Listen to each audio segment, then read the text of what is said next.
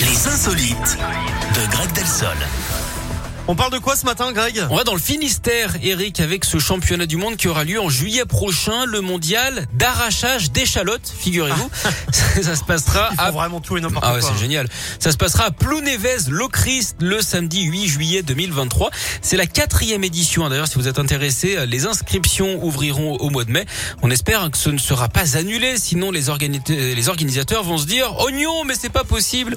En marge du concours, il y aura également des concerts et bien sûr, on passera à table, Eric, et filoché de cochons grillés, frites et sauce à l'échalote, évidemment. Ah oui. Les tarifs 16 euros pour les adultes, 8 euros pour les enfants de moins de 10 ans.